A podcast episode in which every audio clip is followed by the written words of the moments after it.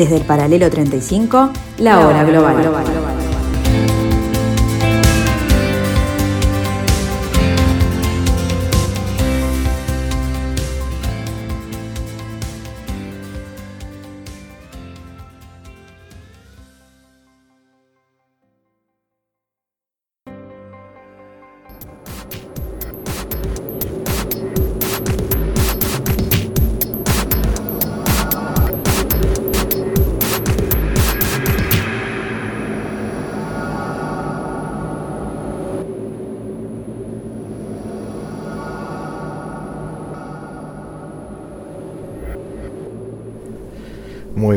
amigos, bienvenidos a este martes 18 de mayo del año 2021 en este en esta tarde de Radio Mundo, en esta tarde del 1170 AM de vuestro dial, en este nuevo capítulo de la tercera temporada de este intento desde el paralelo 35 de tratar de interpretar este nuevo giro del planeta y aquellos eventos que son relevantes a esta altura del día en el panorama internacional. Aquí comienza la hora global.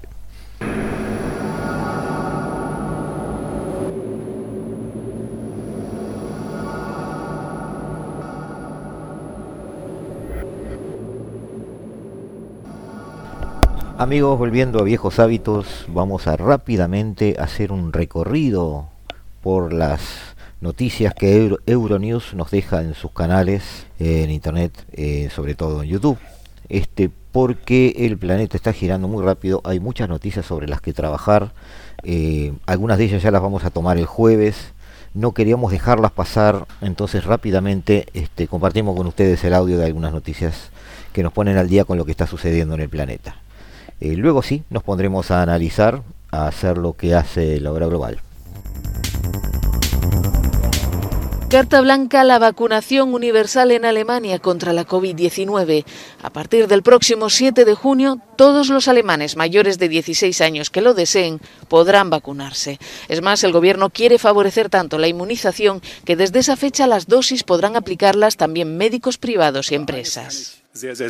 Puedo garantizarles con mucha certeza que todos los que quieran vacunarse para protegerse a sí mismos y a los demás podrán hacerlo en las próximas semanas y hasta bien entrado el verano, explica el ministro de Sanidad.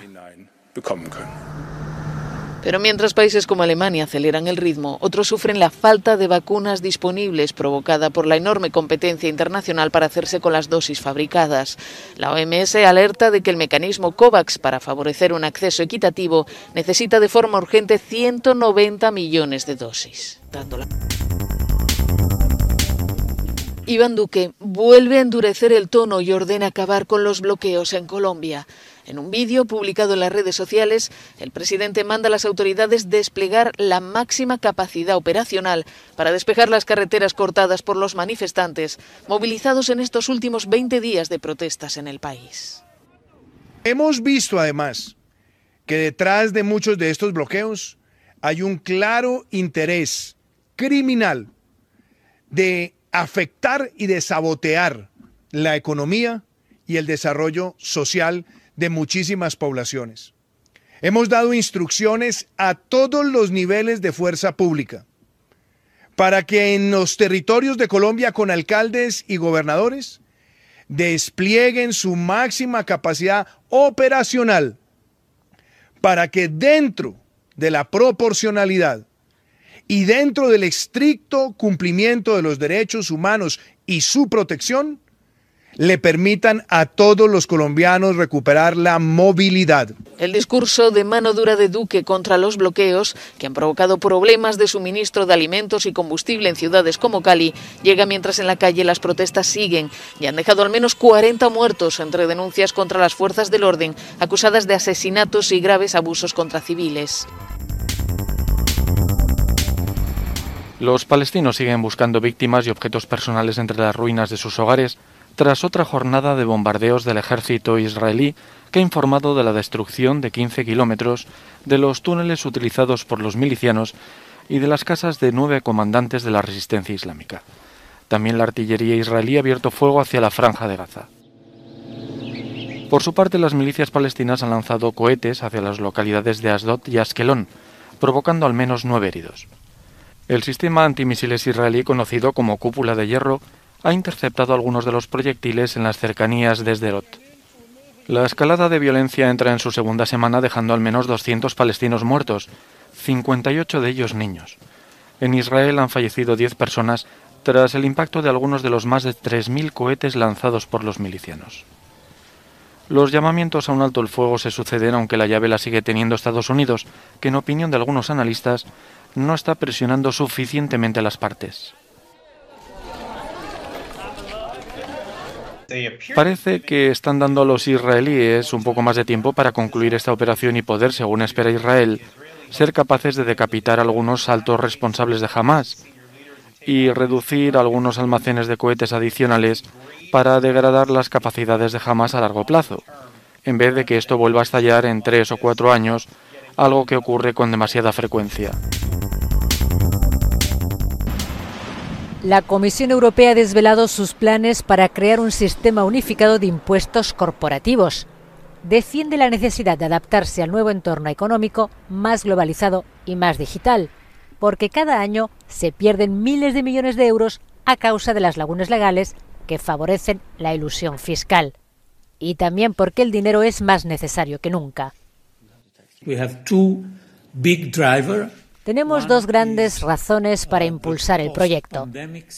Uno es la situación pospandémica y la necesidad de contar con recursos públicos sólidos. Y después, la necesidad de rediseñar nuestro sistema tributario, que fue pensado para responder a la situación del siglo anterior, predigital y hasta cierto punto preglobalización. Bruselas quiere evitar que los gobiernos europeos compitan entre sí adoptando tipos impositivos bajos y propone la creación de una nueva herramienta llamada BEFIT, un conjunto de reglas corporativas que permitiría grabar al mismo nivel en todo el bloque y también reasignar los beneficios empresariales entre los países de la Unión Europea. La ONG Oxfam cree que puede ayudar a detener las prácticas agresivas en materia fiscal. Los beneficios de una empresa se calcularán una sola vez a nivel de Unión Europea según una fórmula que hay que definir. Y se definirá, por ejemplo, en función de las ventas, del número de empleados, Los chilenos han decidido romper con todo en las urnas. Los votantes, convocados este fin de semana a unas históricas elecciones constituyentes, han decidido depositar su confianza para la redacción de la futura Carta Magna en ciudadanos ajenos a los partidos políticos, que ocuparán 48 de los 155 escaños de la Convención. Tras conocer los resultados, el presidente chileno Sebastián Piñera ha reconocido el fracaso de las instituciones. En estas elecciones, la ciudadanía nos ha enviado un claro y fuerte mensaje al gobierno y también a todas las fuerzas políticas tradicionales. No estamos sintonizando adecuadamente con las demandas y con los anhelos de la ciudadanía. Con los resultados actuales, la convención que redactará la nueva constitución chilena estará formada a más de dos tercios por miembros de las dos grandes listas de la oposición de izquierdas y por independientes, la mayoría alineados con ideas progresistas. En cuanto a la derecha, que se presentó en una única lista, Vamos por Chile, sufre un revés enorme. Solo contará con 37 escaños, lo que significa que no tendrá peso para vetar artículos constitucionales ni para influir en el contenido de la nueva Carta Magna. Este proceso constituyente es el principal fruto de la movilización histórica que estalló en Chile en 2019 para pedir una ruptura con el sistema profundamente desigual heredado de la dictadura de Augusto Pinochet. La convención surgida de las urnas será la primera paritaria de la historia e incluirá también a 17 miembros de los pueblos indígenas.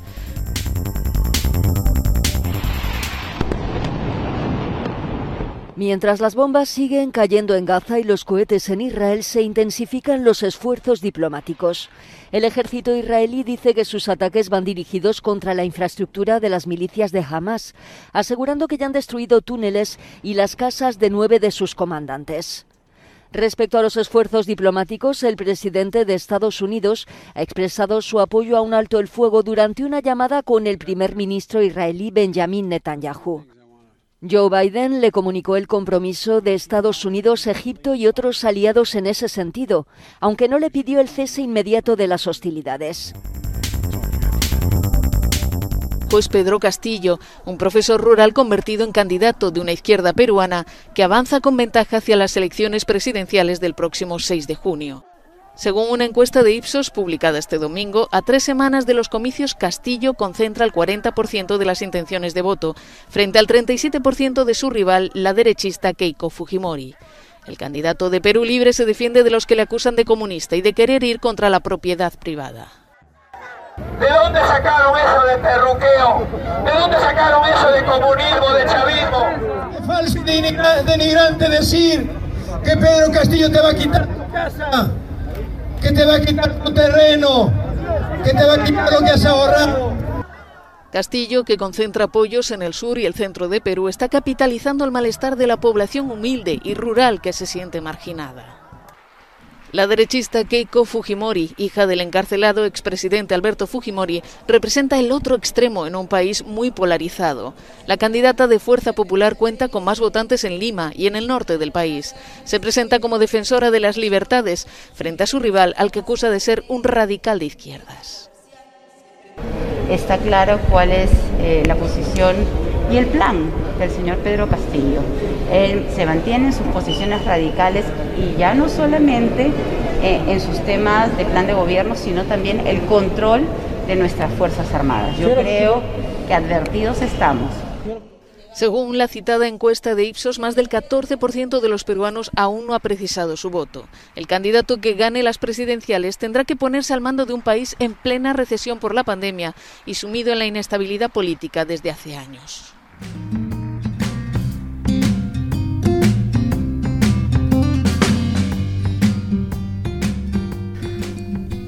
Volvemos en instantes amigos, en unos minutos nos vemos.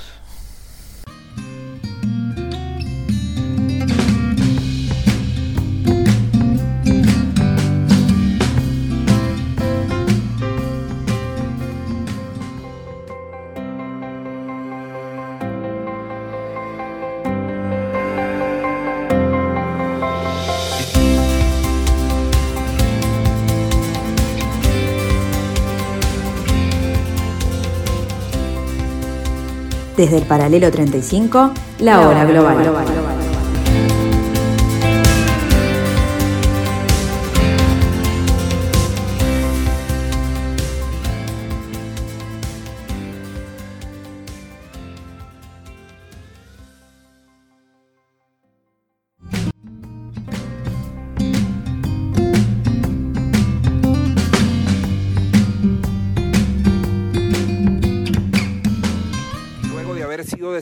Por la Asamblea Nacional. Un exministro de los gobiernos de Hugo Chávez y Nicolás Maduro presidirá la autoridad electoral en Venezuela.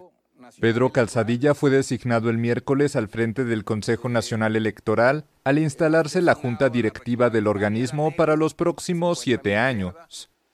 El Parlamento, con amplia mayoría oficialista, nombró el martes a las nuevas autoridades con tres de sus cinco rectores principales vinculados al chavismo, este cuerpo del directivo es hoy, que hoy se instala, es el resultado de un acuerdo nacional. La composición del CNE ha centrado la crisis política venezolana en los últimos meses, con miras a las elecciones de gobernadores previstas este año. El grueso de la oposición boicoteó los comicios presidenciales de 2018 y los legislativos de 2020, calificándolos de fraudulento. También fueron desconocidos por Estados Unidos y decenas de países de Europa y América Latina.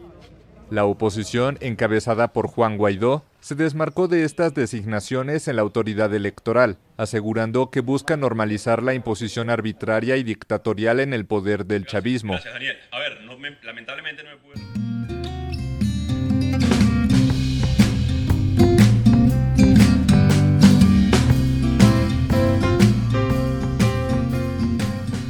Según escribe Carmen Beatriz Fernández en el portal Política Exterior,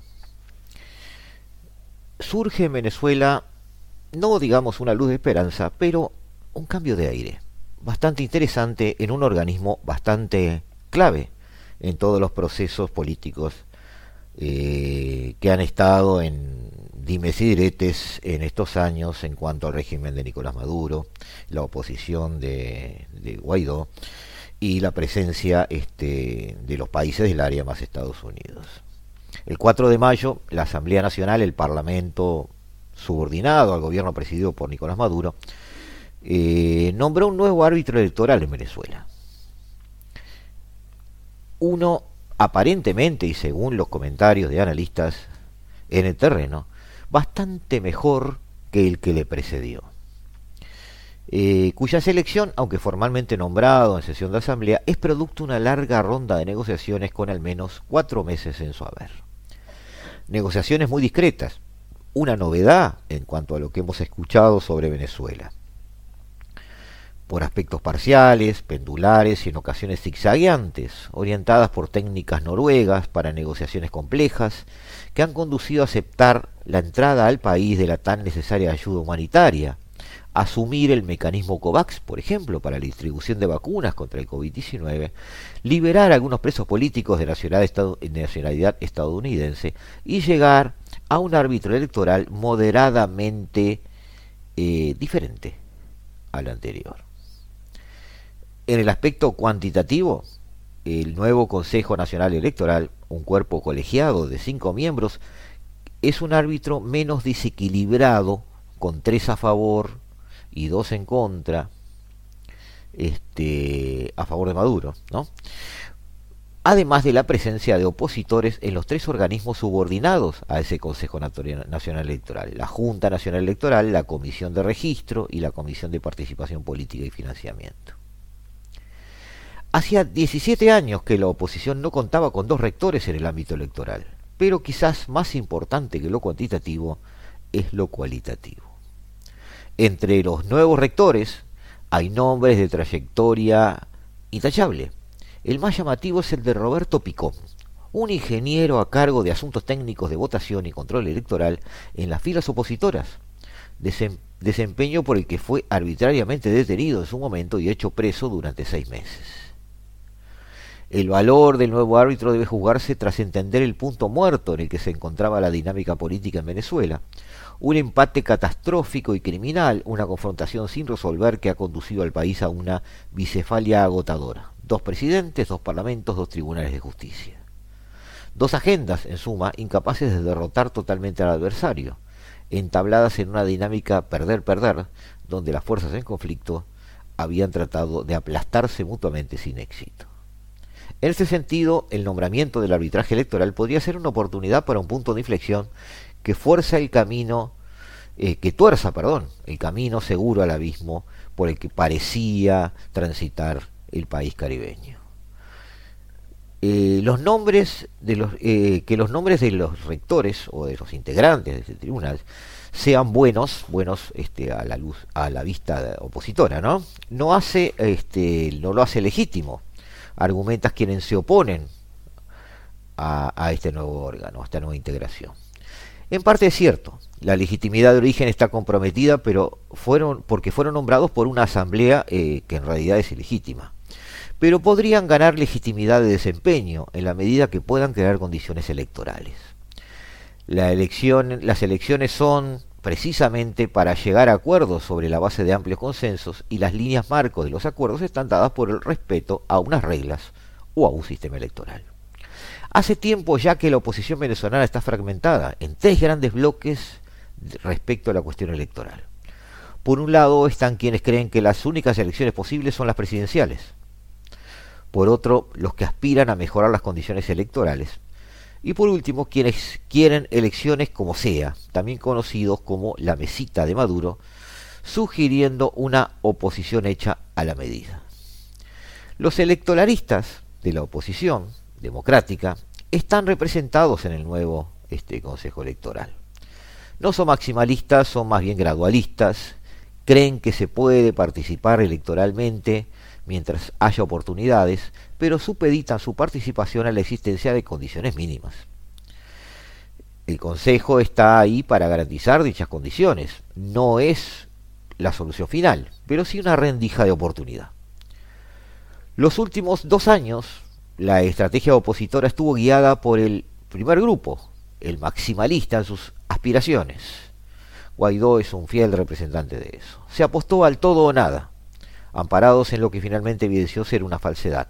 Todas las opciones están sobre la mesa. Esa es la conclusión que se llegó. Muchos creyeron en una opción de fuerza que sacaría a Maduro y conduciría a unas elecciones presidenciales libres y justas. Esa falacia o esa ingenuidad este, lo decían explícitamente el Departamento de Estado de Estados Unidos, el propio Donald Trump, lo sugerían otros voceros, fue la posición de Luis Almagro desde la Organización de Estados Americanos, pero no era verdad, no era real. Ahora parece haber llegado la hora de la realpolitik como sugieren los pasos más recientes de algunos actores claves de la comunidad internacional, como el alto representante de la Unión Europea, Josep Borrell, o el gobierno de España, entre otros. Si no era posible la opción de fuerza en los tiempos de prepandemia, en los tiempos postpandemia es inimaginable. A estas alturas es indudable que el gobierno interino desarrolló una estrategia maximalista que no funcionó. No se logró el cambio político y eso obliga a modificar la estrategia y no solo las tácticas.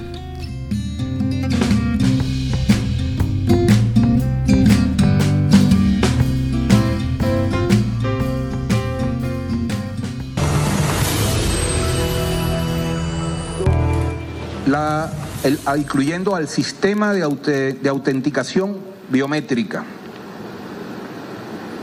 Tercero, hemos también acordado abrir una jornada especial de inscripción y actualización de datos en el registro electoral. Para la garantía, para dar la mayor participación de las organizaciones con fines políticos y todos los actores políticos, hemos aprobado lo siguiente. Primero, agilizar los procesos de inscripción y renovación de nómina de estas organizaciones con fines políticos. Dos, revisar el estado de las inhabilitaciones, entendiendo que estas decisiones, que las decisiones definitivas sobre estos asuntos requieren, ¿verdad? Y corresponden la anuencia de otras instancias del Estado venezolano. Tres, garantizar el más amplio programa de veeduría internacional, por lo que una vez convocado este proceso electoral, cursaremos las invitaciones a fin de garantizar la mayor presencia posible.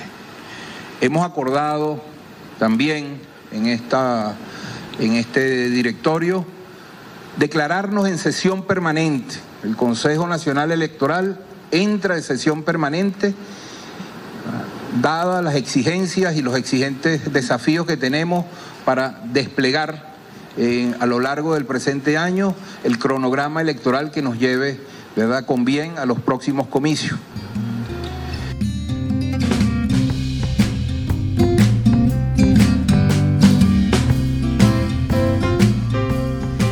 Una semana del nuevo nombramiento, el presidente interino Juan Guaidó, formalmente considerado presidente legítimo por Estados Unidos y buena parte del norte global, emitió un importante eh, pronunciamiento, que viene a ser la demostración más cristalina de que la elección ya alteró la dinámica abriendo juego político. Ahora plantea Guaidó elementos clave en la construcción de la ruta de recuperación democrática. No descarta la participación electoral, como lo hacía antes, en elecciones menores, por ejemplo, para gobernadores y alcaldes, que están a punto de ser convocadas. Habla de justicia transaccional transicional y afirma la necesidad de un nuevo esfuerzo negociador. Varias de las exigencias de Guaidó ya han sido asumidas como propias por el nuevo este, Consejo Nacional Electoral, incluyendo una auditoría técnica integral del padrón electoral y una amplia observación electoral invitando a países de la Unión Europea y América Latina. También auditorías al sistema y presión para dejar sin efecto eh, inhabilitaciones políticas que siguen existiendo, y la eh, devolución de símbolos y legítimas autoridades a los partidos. Más allá de la elección de los rectores, sin embargo, queda claro que el sendero es largo y está minado. Es necesario crear un padrón de la enorme diáspora, que alcanza el 20% de la población nacional, y rescatar el derecho a voto de los venezolanos en el exilio. Además, la redemocratización de Venezuela va más allá de lo electoral. No es posible pensar en rescatar la democracia sin eliminar las turbias figuras del protectorado. Eufemismo con que el régimen instaura este, una parainstitucionalidad ante cada espacio geográfico que la oposición democrática este, conquista electoralmente. O el denominado Plan República, que implica el control militar de un proceso netamente civil como el electoral. Sin olvidar los mecanismos de control social, por hambre o en las poderosas bases de datos de distribución de alimentos desde el Estado que son asociadas a lo electoral. El nuevo árbitro no es una solución final, es apenas una rendija de oportunidad, como ya dijimos, donde se puede meter el pie y dejar que entre la democracia. Si el nuevo Consejo Nacional Electoral le va bien, puede convertirse en el pivote central de la redemocratización de Venezuela y también en interlocutor importante ante la comunidad internacional. La hoja de ruta electoral de los próximos siete años, tiempo en el que estarán las autoridades en funciones, puede convertirse en la redemocratización del país si todo rueda bien, mientras la comunidad internacional, por su parte, eh, establece mecanismos de alivio a las sanciones, otro gran tema, supeditados al avance democrático. Esta parecería que debería ser la apuesta. No es mejor el Consejo Nacional Electoral, pero es preferible, dice Luis Lander, director del Observatorio Electoral Venezolano, quien espera ver la distribución de los cargos y su, actuación antes de rechazarlo o apoyarlo. La señal que, que están enviando no es para dar hurras, dice, pero obviamente es positiva y manifiesta una cierta disposición a establecer diálogos. Esto, sin duda, se inscribe en una corriente de concesiones y de señales que está dando un gobierno, que en el terreno internacional está cada vez más aislado. Ahora, habría que ver cómo la sociedad responde a esto. Y hay que ser muy cuidadosos y cautos porque hay siempre una dinámica extremadamente polarizada entre la élite política. La destrucción de la democracia en Venezuela, amigos, tomó 20 años. Es difícil pensar que redemocratizarla eh, consista simplemente en pulsar un interruptor. La, la, hoja de ruta electoral debe lograr que los electores vuelvan a confiar en el voto como instrumento de cambio, pero también que los partidos y la dirigencia ganen músculo político y competencias. Recuperar la democracia no es solo un evento preciso, se trata de todo un proceso, como bien sabemos muchos países latinoamericanos que hemos sufrido cortes institucionales. El escepticismo es comprensible, ha habido una seguidilla de frustraciones enorme, donde se ha intentado eh, múltiples caminos para terminar cada vez peor. Venezuela entró en una perversa dinámica perder-perder, pero si te cambia el sentido de la pendiente, puede entrar en un proceso distinto. Una pregunta clave, después de numerosos engaños desde el poder autoritario, es, ¿por qué ahora sí funcionaría? La ruta electoral es muy importante, pero conseguirla está supeditada a la existencia de incentivos claros. En el horizonte hay tres cronogramas que corren en paralelo, no necesariamente igual velocidad. El electoral, el de las sanciones, que las mencionamos, y el de la Haya. Maduro tiene razón de peso para esta vez querer cumplir los acuerdos, complicado como está con un proceso abierto en la Corte Penal Internacional. El grueso expediente criminal de su caso elaborado por la Comisión de Derechos Humanos de las Naciones Unidas es un camino seguro a la Haya y su defensa consiste en construir atenuantes. Por esa razón ha hecho cambios en la estructura de los organismos a cargo de la represión, intentando desvincularse de esa cadena de mando. Por la misma razón, también quiere normalizar y banalizar las demandas ante la Corte Penal Internacional, apoyando la apertura de casos como los de Colombia y Chile. ¿Qué puede hacer la comunidad internacional una vez desechada la opción de la fuerza? Lo que viene haciendo, administrar sanciones, supeditar su alivio al fiel cumplimiento de una hoja de ruta que devuelva la democracia al país caribeño. La presión de las sanciones invita a negociar. Maduro engañó y vendió humo a su propio entorno cuando le hizo creer que era una posibilidad el aflojamiento de las sanciones individuales. No es verdad.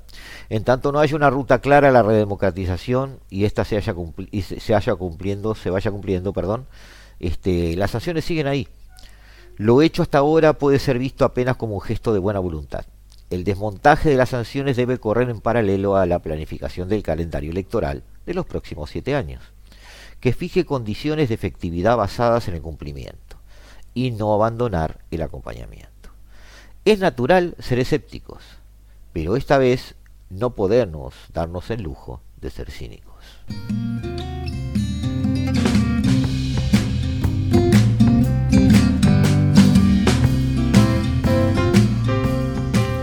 No se vayan, no se vayan, que estamos en unos instantes con ustedes nuevamente, después de unos breves instantes de descanso. Ya nos veremos aquí en unos minutitos en la tarde de Radio Mundo en la hora global.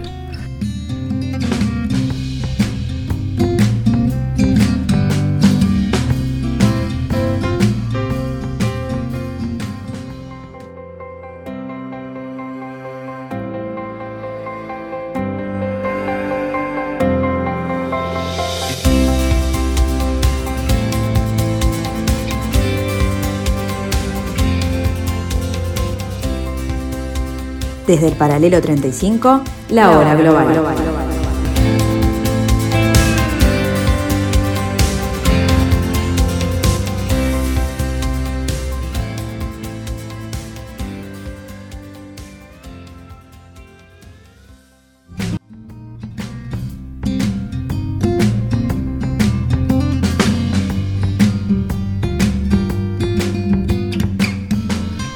Más allá del discurso audaz y lúcido ante el Congreso norteamericano, Joe Biden ha mostrado en los hechos una política exterior muy cauta. Los más de 20 decretos que firmó el primer día de su mandato auguraban un torbellino reformista que por ahora solo ha mostrado una suave brisa, donde se ha dedicado más a desarmar, deshacer o desmantelar que a construir conceptualmente algo todavía. Las acciones mostradas como proactivas ha sido una vuelta al entramado del funcionamiento en épocas de Obama, una alianza con la Unión Europea, el reintegro al Acuerdo de París, vuelta al acuerdo con Irán y retorno al seno de la Organización Mundial de la Salud. En cada uno de estos puntos de retorno, Joe Biden se ha dado cuenta de que el mundo ya no es lo que era durante su vicepresidencia hace cuatro o cinco años. La sombra de Obama no parece ser demasiado útil la Unión Europea ya no es un centro de debates con amigos en un clima de tertulia, como sucedía con Barack Obama. Hasta Angela Merkel tiene más temas de discusión que de acuerdos con la Casa Blanca. La reconversión industrial necesaria para cumplir incluso los objetivos del 2012 en cuanto al calentamiento global no parecen al alcance al corto plazo. Esa revolución verde tan anunciada en la campaña electoral tendrá que posponerse. Irán, por su lado, no entiende de qué se quiere hablar, razonando que si se levantan las sanciones, no enriquece más uranio y ya está. Es lo que le piden y es lo que quiere hacer. París, Londres y Berlín no parecen pensar diferente, y en un marco de no cooperación de Teherán, solo queda hacer lo que ya se hace, sancionar. Volver a la Organización Mundial de la Salud es volver a abrir la billetera para financiarla como se hacía antes, ¿Pero a cambio de qué? Por otro lado, la sombra de Trump presenta problemas diferentes, pero tan presentes como los de Obama. El discurso electoral de Joe Biden hablaba de cambiar la política migratoria, pero cantidad de niños solos atravesando el desierto y terminando confinados en jaulas como las ya criticadas por los propios demócratas, lo lleva a un callejón sin salida. En el mismo callejón se encuentra cuando identifica adversarios como Putin y Xi Jinping, pero también mira de reojo a Víctor Orban, Jair Bolsonaro, Netanyahu, Rodrigo Duterte, y luego se da cuenta de que gran parte de las 800 bases que tiene dispersas por el mundo están en los países de estos últimos. Las sanciones a China no han sido levantadas, pero tampoco las que pesan comercialmente sobre la Unión Europea, instrumentada por Trump. Nadie espera que la Embajada de Estados Unidos vuelva de Jerusalén a Tel Aviv, por ejemplo. A Biden se le ha hecho difícil hacer las dos cosas que pretendía. No es fácil volver al mundo de Obama, ni es fácil desprenderse del mundo Trump. Hoy encuentra los límites de su discurso electoral.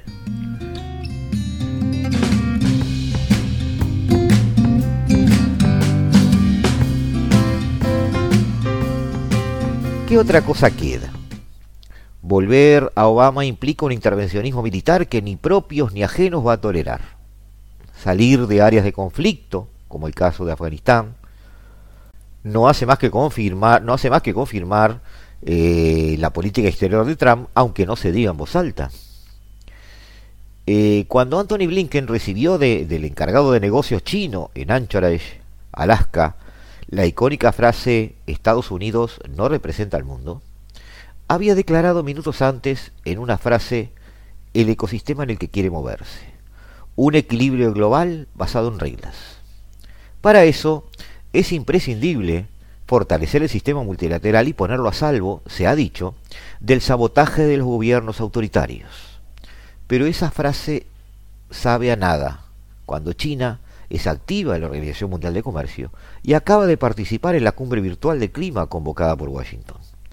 No parece sensato pensar que la van a limitar en sus actuaciones diplomáticas. Caracas ve tan lejos un peligro real de intervención armada de parte de Estados Unidos o el Pentágono como Libia, Myanmar o incluso Ucrania, que la desearía.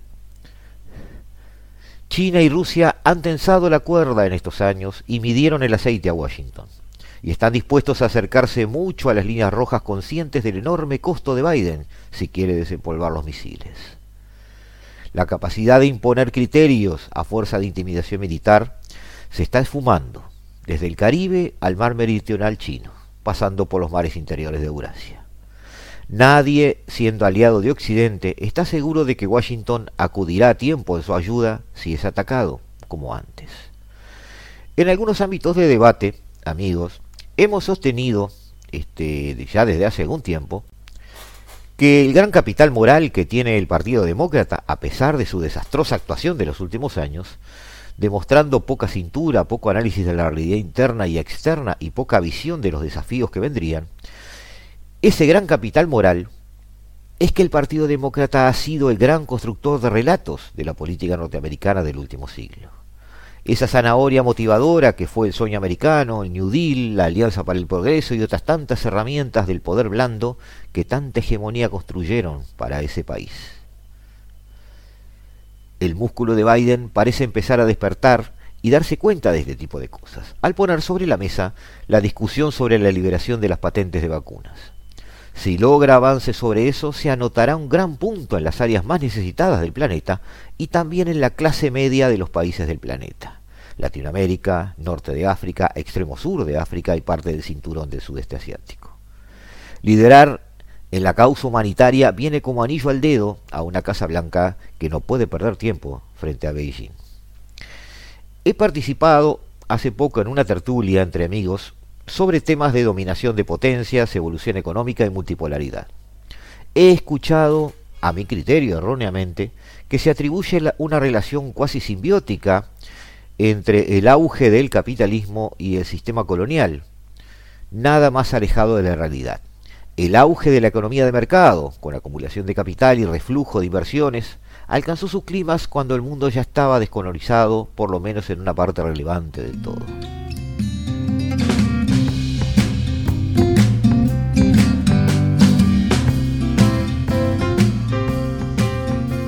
El gran hegemón, que Raymond Aron llamó la República Imperial, los Estados Unidos, amplió su dominio creando acceso a mercados, no colonias. La dominación económica, el acceso a inversiones e instalación de cadenas de valor globales fueron el camino asfaltado al éxito del polo dominante. El presidente Joe Biden sabe de política exterior. Ha entendido que las estrategias de cambio de régimen en países en formación institucional han fracasado rotundamente. Muchas veces se avanzaba, se invadía, se forzaba eh, un, un evento militar para luego retirarse y volver a los cuatro o cinco años porque volvía a ser fallido el sistema que se había creado en forma tan artificial. Joe Biden enfrenta entonces eh, un dilema importante. No puede volver atrás. Ese mundo ya no existe. No puede innovar demasiado, ya que más allá de las políticas de su antecesor, este ya dio pasos en la dirección correcta en algunos puntos claves, como señalar a China como adversario esencial y principal, eh, poner freno a una balanza comercial desfavorable que crecía a pasos agigantados, empezar a faltar el camino para reubicación de las cadenas globales que Estados Unidos necesita. Todo eso ya se hizo y se está este, en proceso de terminar. Estamos amigos al borde de algo importante, al punto de ver cambios sustanciales en la distribución de poder de este planeta, y nada de esto nos debe parecer indiferente o lejano. Nuestros países serán, quizás como nunca antes, el campo de batalla económico, político, militar y tecnológico en que se resolverán estos temas. Todo pasará por aquí, todo pasará por el sudeste de Asia, todo pasará por el sur y el extremo norte de África, todo pasará por una lucha global, por una nueva eh, disputa por el poder planetario. Y nosotros somos como sucede en, la historia, como sucede en, en, casi todos estos juegos de ajedrez, peones en un enorme tablero, y es bueno sentarse a pensar, sentarse a prever, sentarse a ver cuáles pueden ser las estrategias que como país, o como región, o como continente, podemos encarar. Pero, para eso, hay que también dejar de lado, dejar colgado en el perchero, aquellas cosas que dividen, como pasa en casi todos los lugares del planeta. Le pasó a Estados Unidos, le pasa a la Unión Europea, le pasa a este Mercosur en el que convivimos, le pasa a eh, parte, gran parte del Sahel africano, le pasa al centro de Eurasia, al Cáucaso. Las cosas que dividen parecen ser más fuertes, pero si las dejamos de lado, se pueden construir estrategias globales, se pueden construir cosas inteligentes.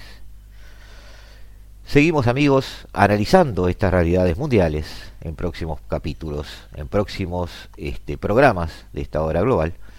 Por ahora queríamos llamarle la atención sobre los problemas, las razones, los razonamientos, los cruces de caminos a que se ve enfrentada la política exterior norteamericana.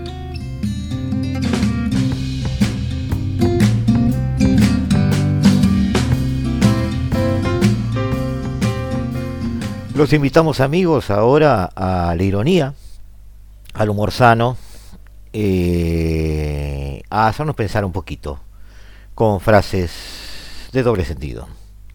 Todo eso con Leo Arari en esta nueva entrega para ustedes.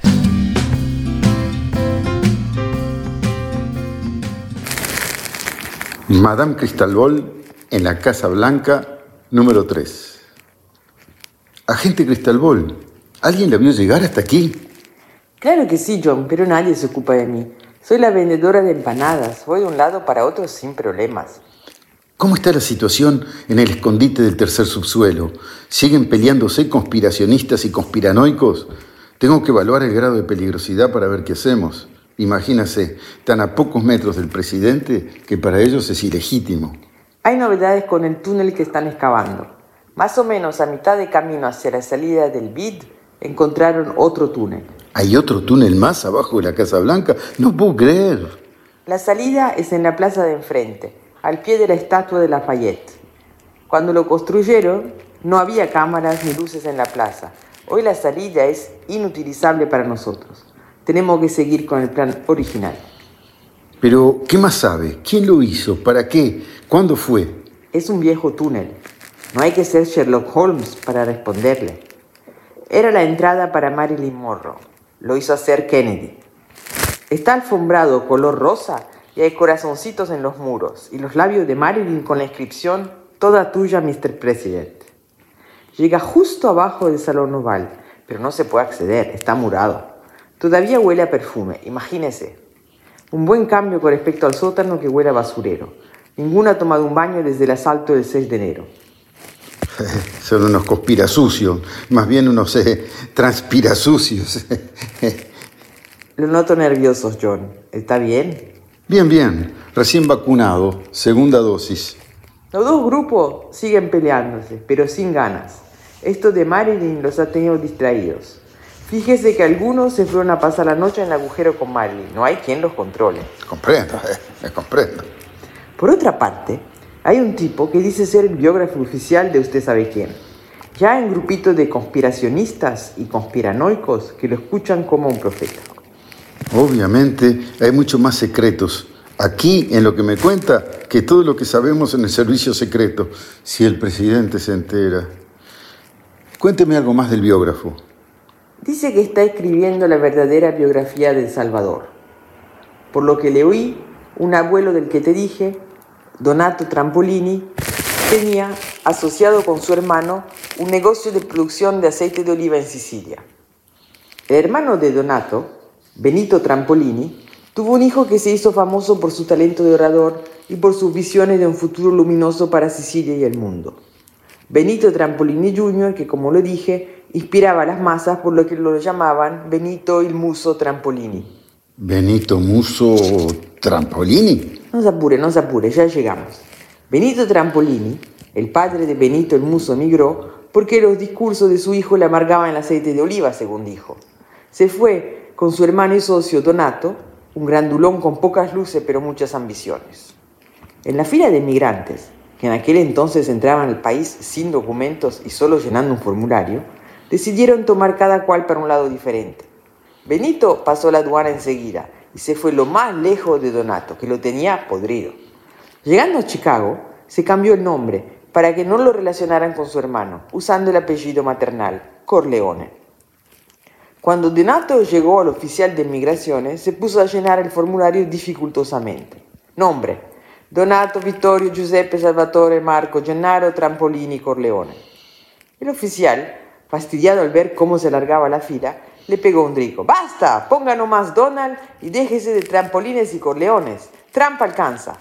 Así, Donato, Vittorio, Giuseppe, Salvatore, Marco, Gennaro, Trampolini y Corleone pasó a ser Donald Trump, abuelo de nuestro Salvador. El ex Donato, ahora Donald, se fue a un barrio pobre y... Papo, por favor, basta, por favor. No quiero saber más nada de la biografía de esta gente ni del biógrafo. No sabe lo que se pierde. Ah, pero usted se da cuenta que tenemos una horda de salvajes en los subsuelos de la Casa Blanca, esperando que restablezcan a su presidente ilegítimo para salir a cortarnos el cuello a todos. Y aquí arriba hay una horda de civilizados que no se animan a decírselo al presidente legítimo para no molestarlo y están demasiado ocupados con sus carreras de funcionarios. Y encima, o abajo, o al lado del túnel para Marilyn Monroe, ¿Qué hago con esta información? Mamma mía. Donato Trampolini, un biógrafo, otro túnel, Marilyn Monroe. Oiga, me queda media docena de empanadas. Le hago precio porque se quemaron un poquito. Y traje especial para usted una estatuita de Salvador con el pelo color naranja natural por 15 dólares o tres estatuitas por 35. Hecha con auténtica tierra del subsuelo de la Casa Blanca. Basta, gente de Cristal Ball. La veo la semana próxima, misma hora, mismo lugar. Ahora me voy a tomar mi pastillita para los nervios, mis píldoras para la depresión, mis grajeas para la psicosis, hago mis ejercicios de yoga y redacto el informe para mi jefe. Ok, John, hasta la próxima. Oiga, llévese una empanada para probar. Las estatuitas se las regalo.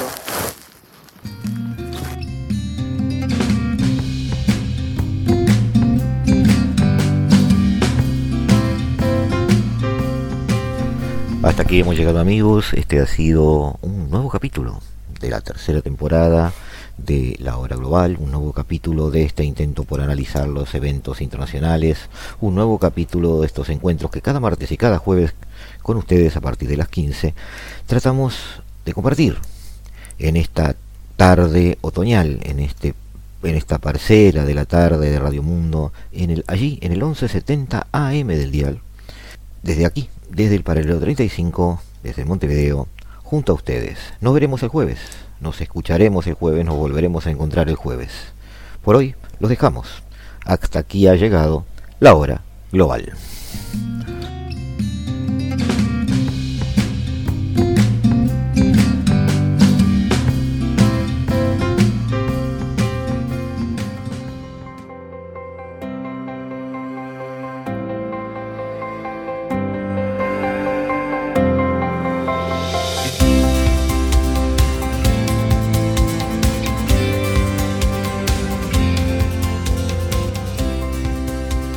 Desde el paralelo 35, la hora global.